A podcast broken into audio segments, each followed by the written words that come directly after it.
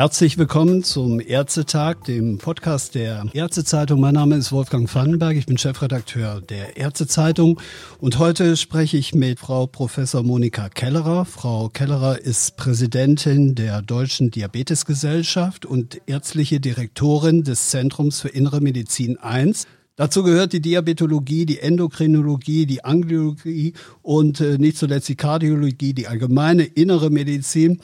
Sie ist äh, doch Direktorin am Marienhospital in Stuttgart und hier erreiche ich auch äh, Sie heute. Ich grüße Sie ganz herzlich, Frau Professor Kellerer. Ja, guten Tag, Herr Vandenberg. Ja, von heute Nacht oder heute Abend, muss man sagen, auf morgen Nachmittag verschoben. Ist das nun ein gutes oder ein schlechtes Zeichen? Die Rede ist von der Debatte im Deutschen Bundestag über den Start einer nationalen Diabetesstrategie. Es geht um nichts Geringeres als um die Weiterentwicklung der Gesundheitsförderung, der Prävention und der Versorgung von Patienten mit Diabetes mit einem fraktionsübergreifenden Antrag von Union und SPD soll ein erster Schritt auf den Weg zu einer Gesetzesinitiative gemacht werden. Ja, wenige haben daran geglaubt, dass sich die großen Parteien doch noch einigen können. Doch was ist der Kompromiss wert? Das fragen wir Frau Professor Kellerer. Hand aufs Herz, haben Sie ehrlich noch daran geglaubt, dass die Diabetesstrategie auf die politische Agenda kommt?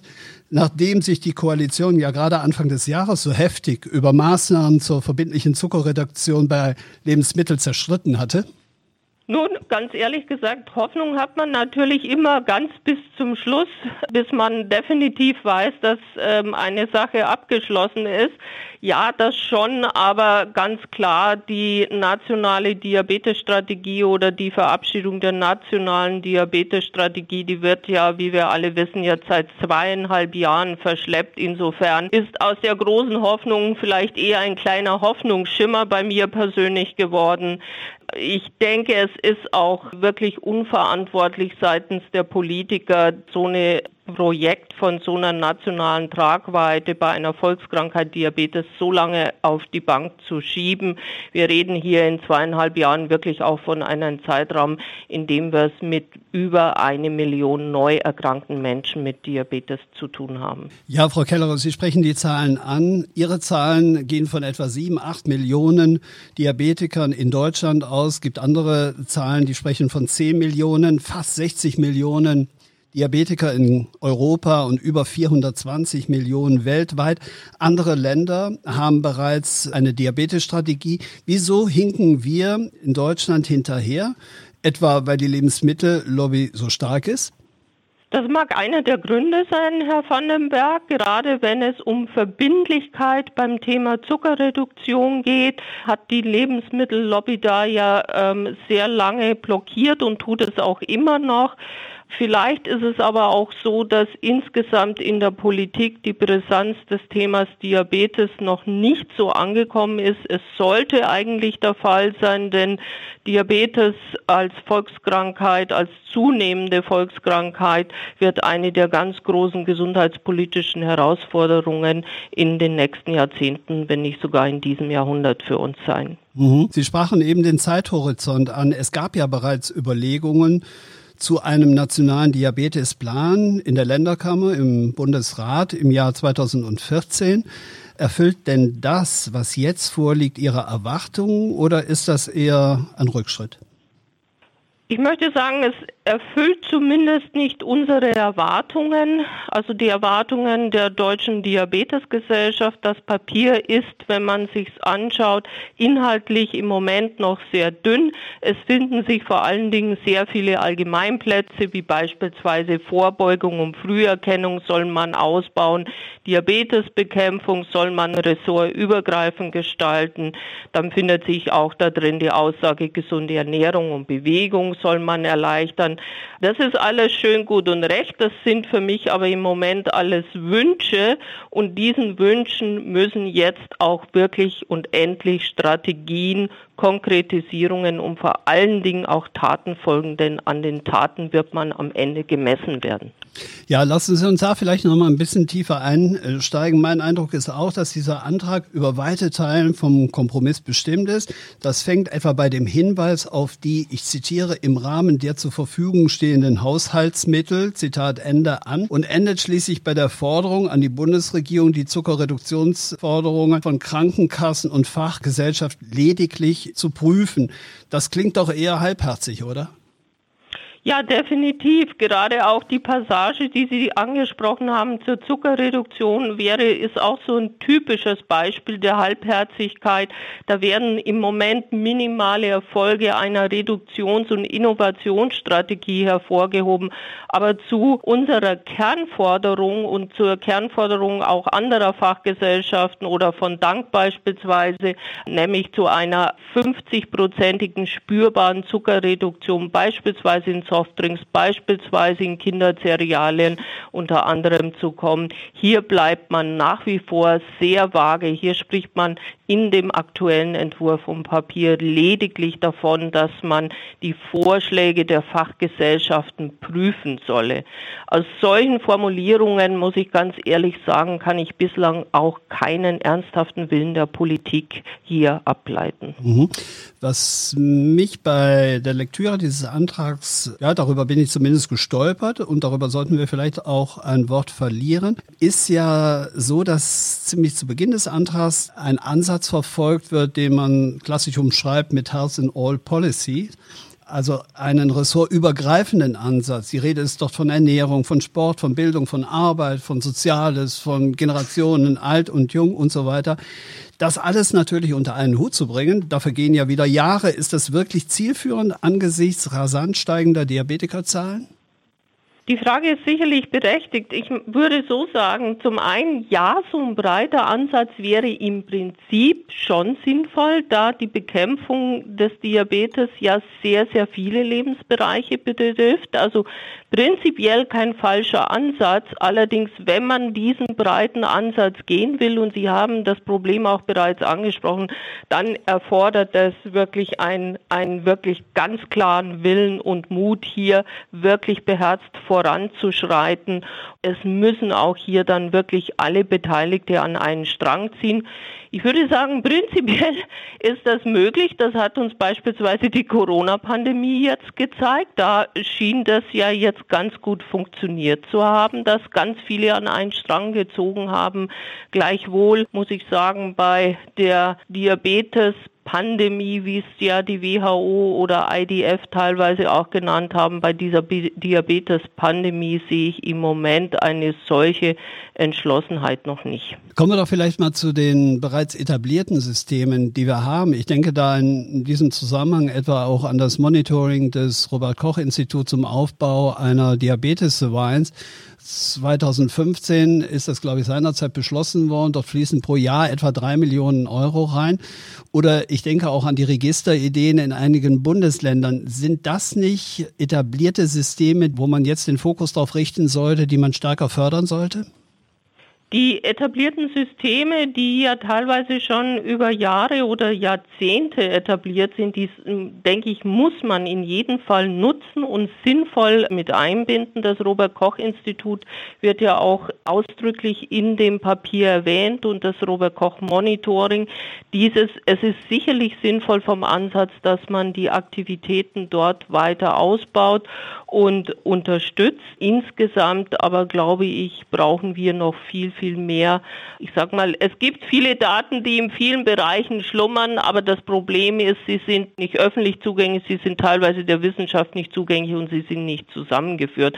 Und ich glaube, hier braucht es wirklich ganz deutliche Anstrengungen, denn ohne entsprechende Daten werden wir auch ähm, in Bezug auf Versorgung und in Bezug auf Prävention, denke ich, weiterhin erhebliche Wissenslücken haben.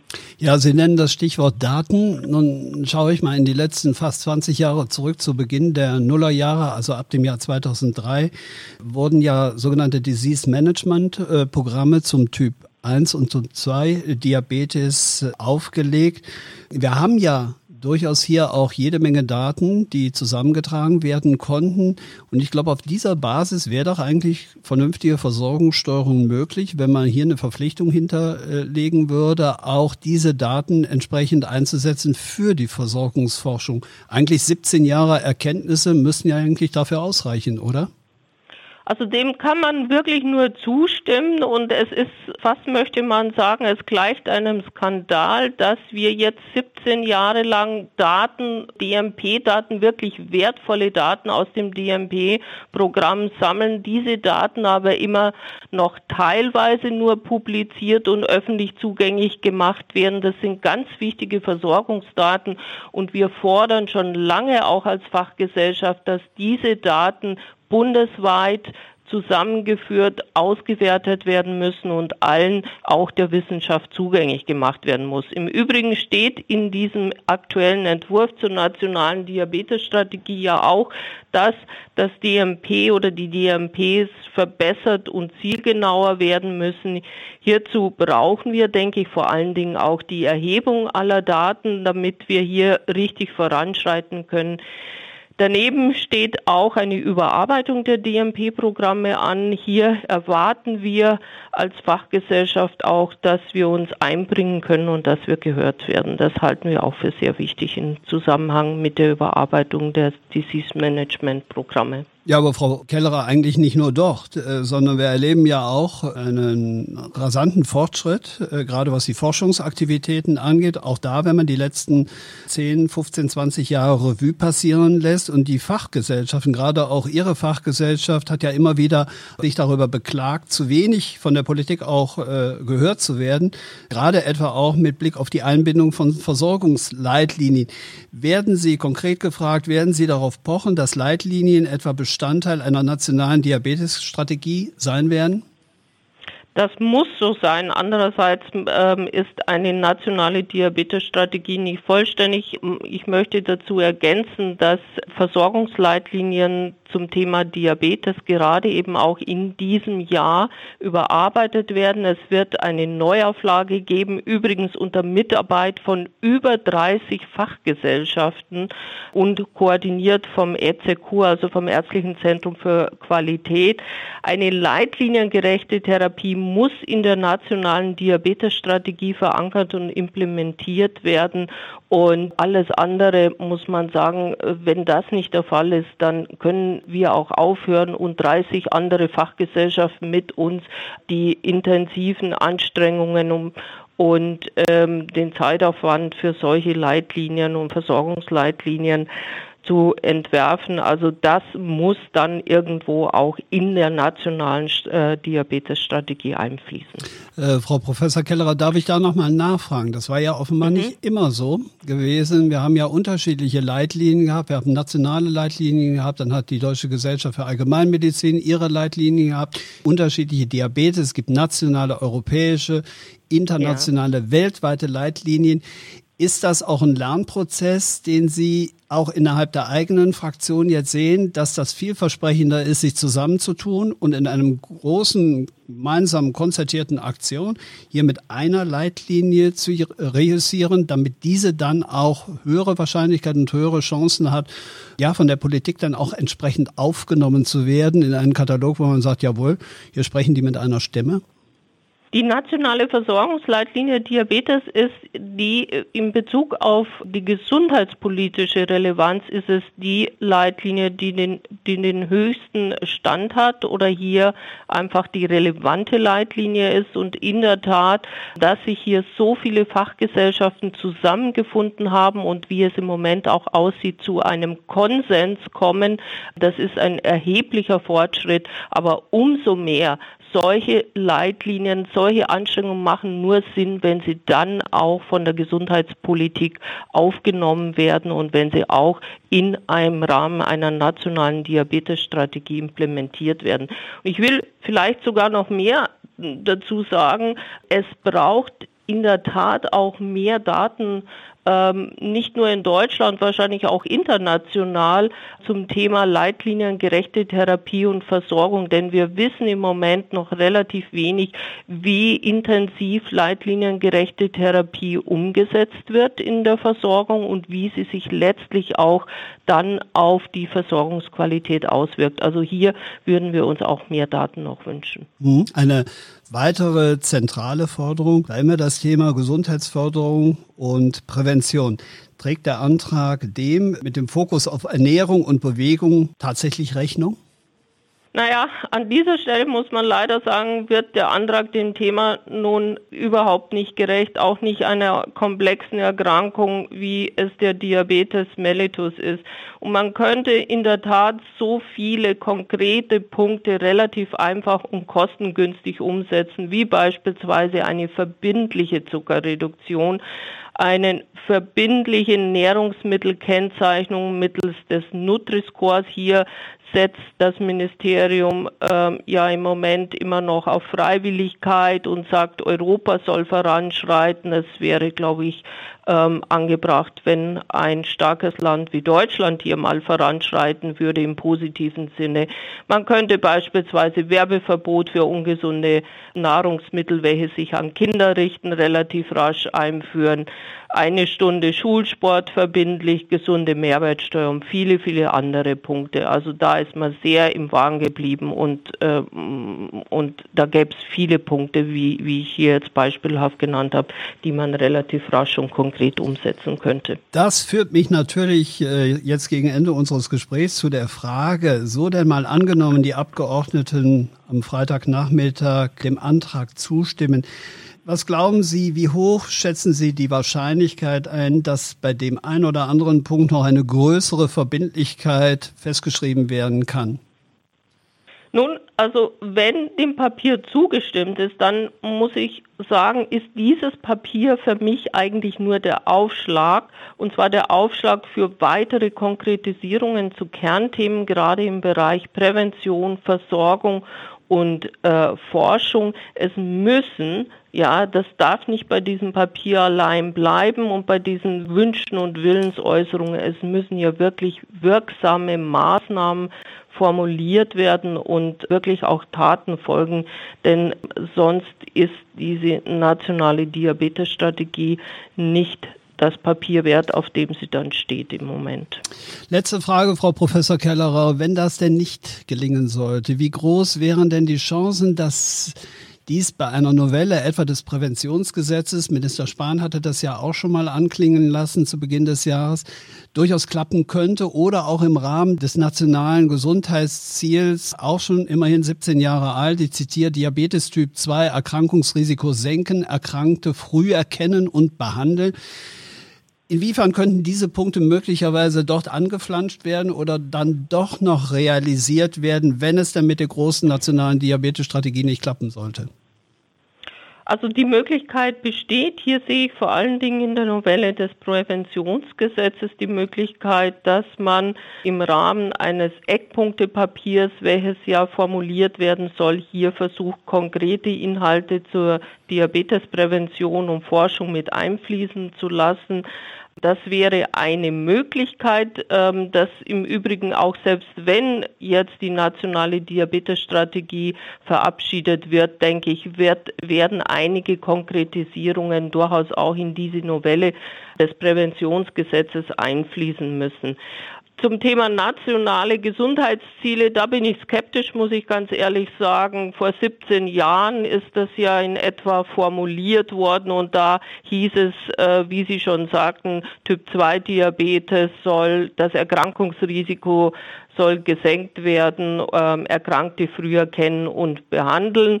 Das Gegenteil ist jetzt passiert in den 17 Jahren. Man kann sich fragen, ist dieses hohe Ziel, das da formuliert wurde, nicht mit den geeigneten Maßnahmen hinterlegt gewesen? Offensichtlich ja nicht. Und ich denke, wir können jetzt auch nicht nochmal 17 Jahre warten mit irgendwelchen hoch, hoch definierten Zielen, wo keine konkreten Maßnahmen hinterlegt sind. Das wird dem Problem nicht gerecht, denn laut RKI werden wir dann in 17 Jahren nicht 7 Millionen, sondern 12 Millionen Menschen mit Diabetes haben. Ja, es darf nicht bei diesem Papier bleiben. Ein guter erster Aufschlag in der Hoffnung, dass dieser erster Aufschlag morgen dann im Deutschen Bundestag gelingen wird. Äh, Konkretisierungen sind erforderlich. Das sagt Professor Monika Kellerer aus Stuttgart. Liebe Frau Kellerer, ich danke Ihnen ganz herzlich für das Gespräch. Ja, sehr gerne. Vielen Dank, Herr Vandenberg.